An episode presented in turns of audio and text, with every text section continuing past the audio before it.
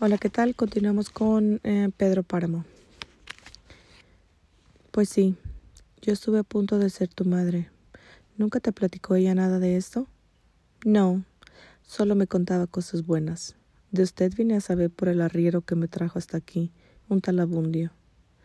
El bueno de Abundio, así que todavía me recuerda. Yo le daba sus propinas por cada pasajero que encaminaba, que encaminara a mi casa, y a los dos nos iba bien.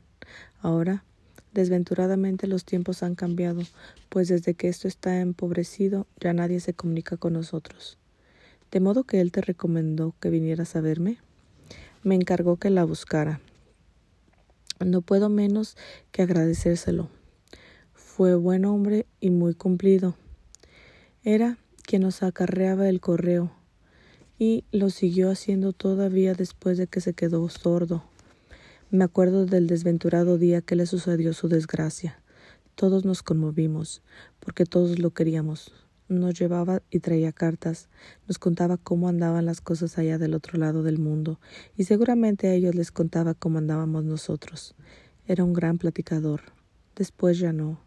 Dejó de hablar. Decía que no tenía sentido ponerse a decir cosas que él no oía, que no le sonaban a nada, a las que no les encontraba ningún sabor. Todo sucedió a raíz de que se le a raíz que le tronó muy cerca de la cabeza uno de esos cohetones que usamos aquí para espantar las culebras del agua. Desde entonces enmudeció, aunque no era mudo, pero eso sí, no se le acabó lo buena gente. Este de que le hablo oía bien. No debe ser él. Además, Abundio ya murió. Debe haber muerto seguramente. ¿Te das cuenta? Así que no puede ser él. Estoy de acuerdo con usted. Bueno, volviendo a lo de tu madre. Te iba diciendo. Sin dejar de oírla, me puse a mirar a la mujer que tenía frente a mí.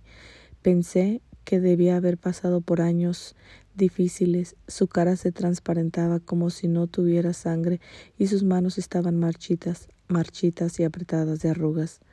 No se le veían los ojos. Llevaba un vestido blanco muy antiguo, recargado de holanes, y del cuello enhilaba en, su, en un cordón le colgaba una María Santísima del refugio, con un letrero que decía Refugio de Pecadores.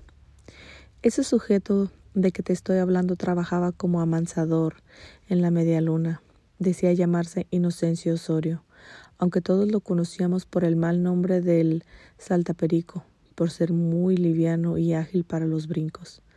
Mi compadre Pedro decía que estaba que ni mandado a hacer para, para amansar potrillos, pero lo cierto es que él tenía otro oficio, el de provocador. Era provocador de sueños, eso es lo que era verdaderamente, y a tu madre la enredó como lo hacía con muchas, entre otras conmigo.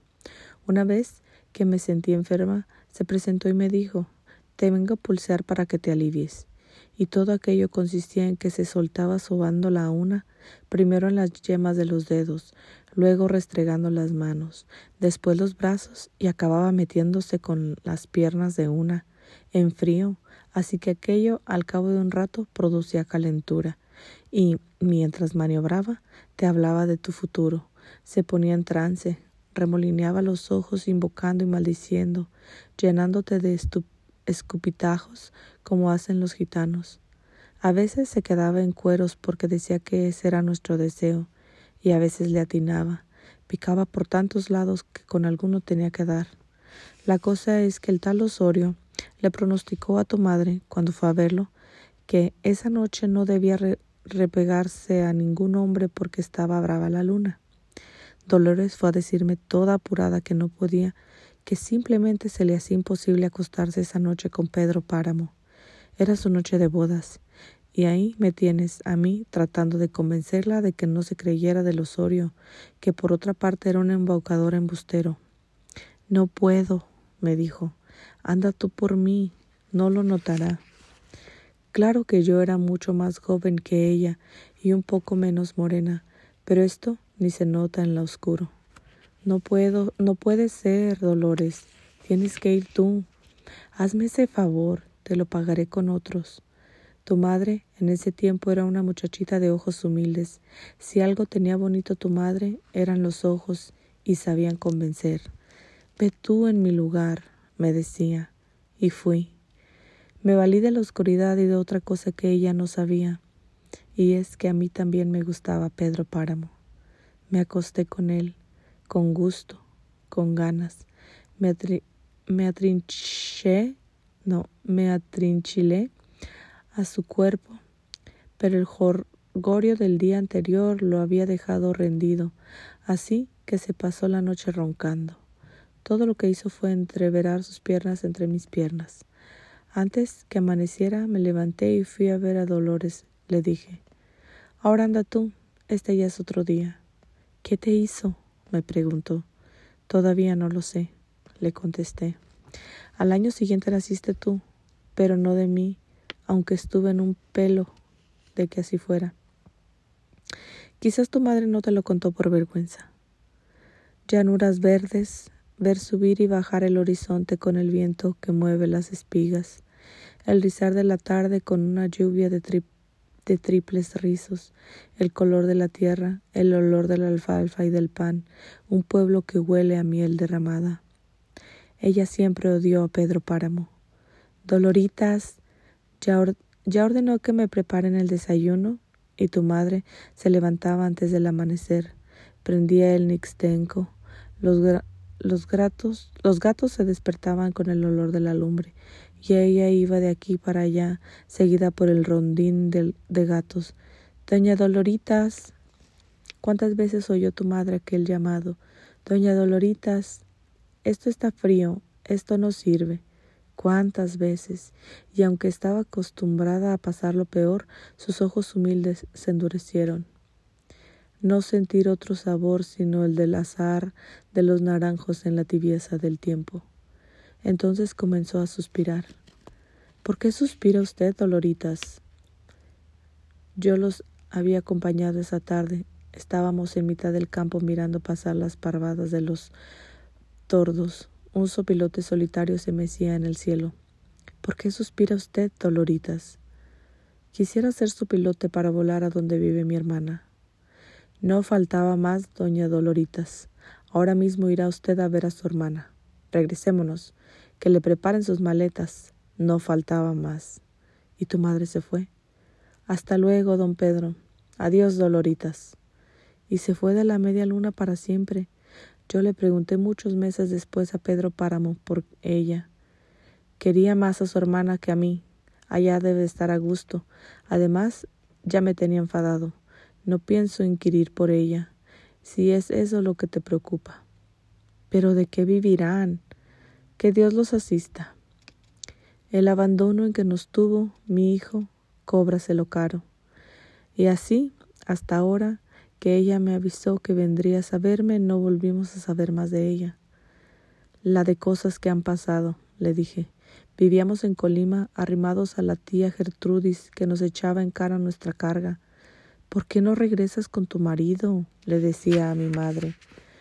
¿Acaso él ha enviado por mí? No me voy si él no me llama. Vine porque te quería ver, porque te quería, por eso vine. Lo comprendo, pero ya va siendo hora de que te vayas. Si consistiera en mí. Pensé que aquella mujer me estaba oyendo, pero noté que tenía borneada la cabeza como si escuchara algún rumor lejano. Luego dijo ¿Cuándo descansarás? El día que te fuiste entendí que no te volvería a ver. Ibas teñida de rojo por el sol de la tarde, por el crepúsculo ensangrentado del cielo. Sonreías, dejabas atrás un pueblo del que muchas veces me dijiste lo quiero por ti, pero lo odio por todo lo demás hasta por haber nacido en él. Pensé, no regresará jamás, no volverá nunca. ¿Qué haces aquí a estas horas? ¿No estás trabajando? No, abuela. Rogelio quiere que le cuide al niño. Me paso paseándolo. Cuesta, cuesta trabajo atender las dos cosas, al niño y el telégrafo, mientras que él se vive tomando cervezas en el billar. Además, no me paga nada. No estás allí para ganar dinero, sino para aprender. Cuando ya sepas algo, entonces podrás ser exigente. Por ahora eres solo un aprendiz. Quizás mañana o pasado llegues a ser tú el jefe. Pero para eso se necesita paciencia y más que nada humildad. Si te ponen a pasear al niño, hazlo, por el amor de Dios. Es necesario que te resignes. Que se resignen otros, abuela. Yo no estoy para resignaciones. Tú y tus rarezas. Siento que te va a ir mal, Pedro Páramo. ¿Qué es lo que pasa, doña Duviges? Ella sacudió la cabeza como si despertara de un sueño. Es el caballo de Miguel Páramo, que galopa por el camino de la media luna. Entonces, ¿vive, ¿vive alguien en la media luna? No, ahí no vive nadie. Entonces, solamente es el caballo que va y viene. Ellos eran inseparables. Corre por todas las partes buscándolo y siempre regresa a estas horas. Quizás el pobre no puede con su remordimiento. Cómo hasta los animales se dan cuenta de cuando cometen un crimen, ¿no? No entiendo. Ni he oído ningún ruido de ningún caballo. ¿No? No. Entonces es cosa de mi sexto sentido, un don que Dios me dio. O tal vez sea una maldición. Solo yo sé lo que he sufrido a causa de esto. Guardó silencio un rato y luego añadió todo comenzó con Miguel Páramo. Solo yo supe lo que le había pasado la noche que murió. Estaba ya acostada cuando oí regresar su caballo rumbo a la media luna. Me extrañó porque nunca volvía a esas horas, siempre lo hacía entrada a la madrugada. Iba a platicar con su novia a un pueblo llamado Contla, algo lejos de aquí. Salía temprano y tardaba en volver, pero esa noche no regresó. ¿Lo oyes ahora? Está claro que se oye. Viene de regreso. No oigo nada. Entonces es cosa mía. Bueno, como te estaba diciendo, eso de que no regresó es un puro decir. No había acabado de pasar su caballo cuando sentí que me tocaban la ventana. Ve tú a saber si fue ilusión mía. Lo cierto es que algo me obligó a ir a ver quién era. Y era él, Miguel Páramo. No me extrañó verlo, pues hubo un tiempo que me que se pasaba las noches en mi casa durmiendo conmigo, hasta que encontró esa muchacha que le sorbió los sesos. ¿Qué pasó? le dije a Miguel Páramo. ¿Te dieron calabazas? No, ella me sigue queriendo, me dijo. Lo que sucede es que yo no pude dar con ella, se me perdió el pueblo, había mucha neblina o humo o no sé qué, pero sí sé que Contla no existe. Fui más allá, según mis cálculos, y no encontré nada. Vengo a contártelo a ti porque tú me comprendes. Si se lo dijera a los demás de Comala, dirían que estoy loco, como siempre han dicho, que lo estoy. No, loco no, Miguel. Debes estar muerto. Acuérdate que te dijeron que ese caballo te iba a matar algún día. Acuérdate, Miguel Páramo. Tal vez te pusiste a hacer locuras y eso ya es otra cosa. Solo brinqué el lienzo de piedra que últimamente mandó poner mi padre. Hice que el Colorado lo brincara para no ir a dar ese rodeo tan largo que hay que hacer ahora para encontrar el camino. Sé que lo brinqué y después seguí corriendo, pero como te digo, no había más que humo y humo y humo. Mañana tu padre se torcerá de dolor, le dije. Lo siento por él. Ahora vete y descansa en paz, Miguel. Te agradezco que hayas venido a, despedirte de mí. Y cerré la ventana. Antes de que amaneciera, un mozo de la media luna vino a decir El patrón don Pedro le suplica. El niño Miguel ha muerto. Le suplica su compañía. Ya lo sé, le dije. ¿Te pidieron que lloraras? Sí, don Furgor me dijo que se lo dijera llorando. Está bien. Dile a don Pedro que allá iré. ¿Hace mucho que lo trajeron? No hace ni media hora. De ser antes, tal vez se hubiera salvado, aunque, según el doctor que lo palpó, ya estaba frío desde tiempo atrás. Lo supimos porque el Colorado volvió solo y se puso tan inquieto que no dejó dormir a nadie. Usted sabe cómo se querían él y el caballo, y hasta estoy por creer que el animal sufre más que don Pedro. No ha comido ni dormido y nomás se vuelve un puro corretear. Como que sabe, ¿sabe usted? Como que se siente despedazado y carcomido por dentro. No se te olvide cerrar la puerta cuando te vayas. Y el mozo de la media luna se fue. ¿Has oído alguna vez el quejido de un muerto? me preguntó a mí. No, doña Dubiges. más te vale. En el hidrante las gotas caen una tras otra. Uno oye salida de la piedra, el agua clara caer sobre el cántaro. Uno oye, oye rumores, pies que raspan el suelo, que caminan, que van y vienen. Las gotas siguen cayendo sin cesar. El cántaro se desborda haciendo rodar el agua sobre un suelo mojado. Despierta, le dicen. Reconoce el sonido de la voz, trata de adivinar quién es, pero el cuerpo se afloja y cae adormecido, aplastado por el peso del sueño. Unas manos estiran las cobijas, prendiéndose de ellas, y debajo de su calor el cuerpo se esconde buscando la paz. Despiértate, vuelven a decir. La voz sacude los hombros, hace enderezar el cuerpo, Entreabre los ojos, se oyen las gotas de agua que caen del hidrante sobre el cántaro raso, se oyen pasos que se arrastran, y el llanto. Entonces oyó el llanto. Eso lo despertó, un llanto suave, delgado, que quizá por delgado pudo traspasar la, la maraña del sueño, llegando hasta el lugar donde anidan los sobresaltos. Se levantó, despacio y vio la cara de una mujer recostada contra el marco de la puerta, oscurecida todavía por la noche sollozando. ¿Por qué lloras, mamá? preguntó, pues en cuanto puso los pies en el suelo reconoció el rostro de su madre. Tu padre ha muerto, le dijo. Y luego, como si se le hubieran soltado los resortes de su pena, se dio vuelta sobre sí misma una y otra vez, una y otra vez, hasta que unas manos llegaron hasta sus hombros y lograron detener el, rebullir de su cuerpo. Por la puerta se veía el amanecer en el cielo, no había estrellas, solo un cielo plomizo, gris, aún no aclarado por la luminosidad del sol. Una luz parda, como si no fuera a comenzar el día, sino como si apenas estuviera llegando el principio de la noche. Afuera en el patio, los pasos, como de gente que ronda, ruidos callados, y aquí aquella mujer, de pie en el umbral, su cuerpo impidiendo la llegada del día, dejando asomar a través de sus brazos retazos del cielo y debajo de sus pies regueros de luz, una luz asperjada como si el suelo debajo de ella estuviera anegado en lágrimas, y después el sollozo, otra vez el llanto suave pero agudo, y la pena haciendo retorcer su cuerpo. Han matado a tu padre. ¿Y a ti quién te mató, madre?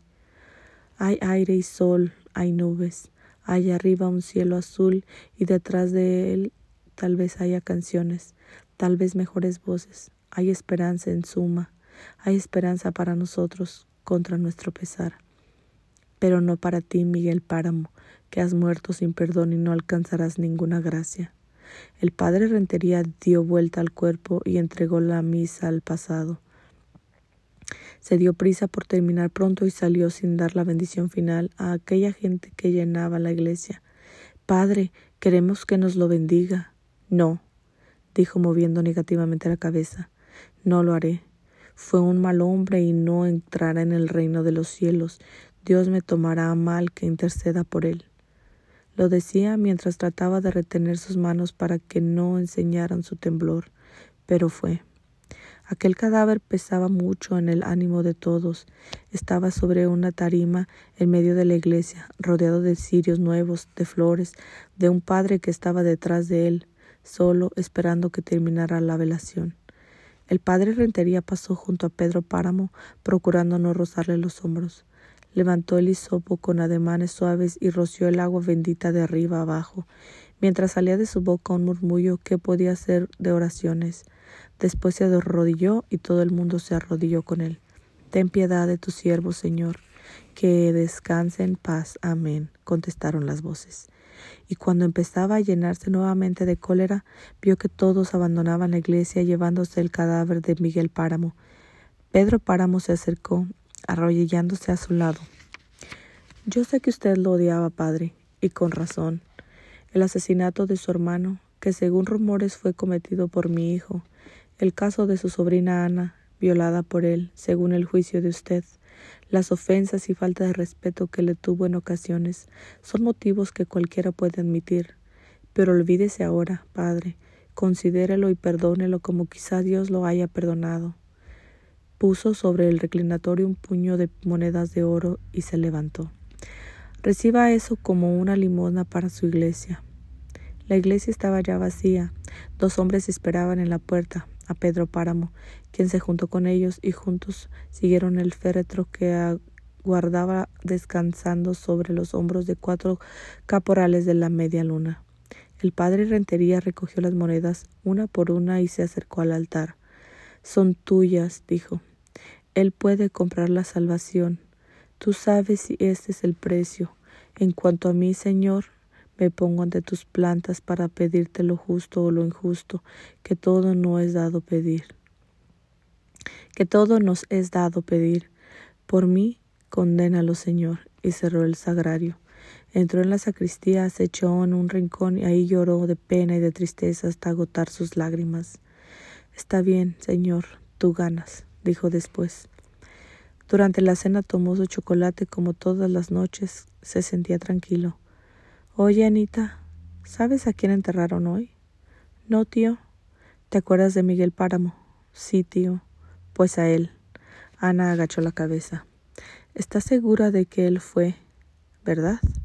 Segura no, tío. Le, no le vi la cara. Me agarró de noche y en lo oscuro. Entonces, ¿cómo supiste que era Miguel Páramo?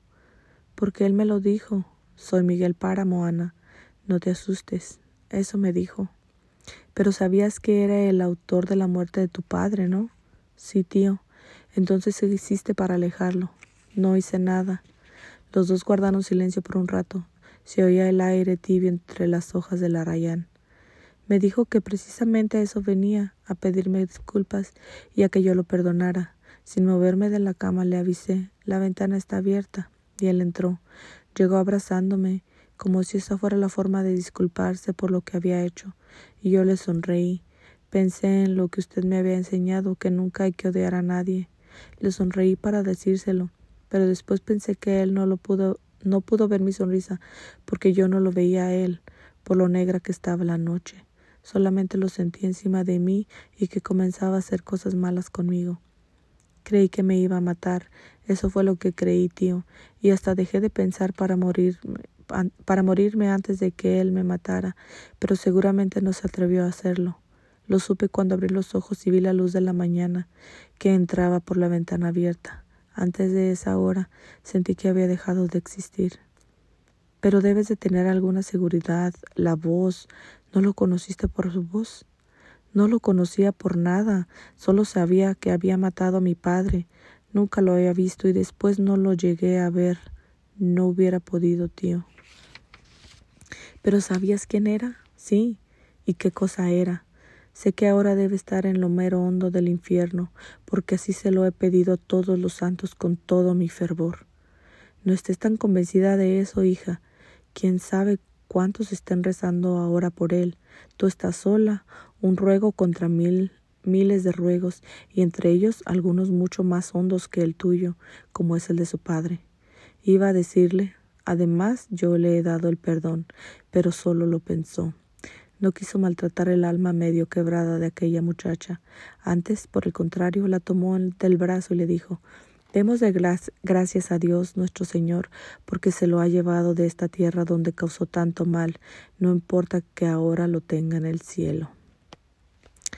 Ok, pues hasta aquí paramos la lectura de hoy.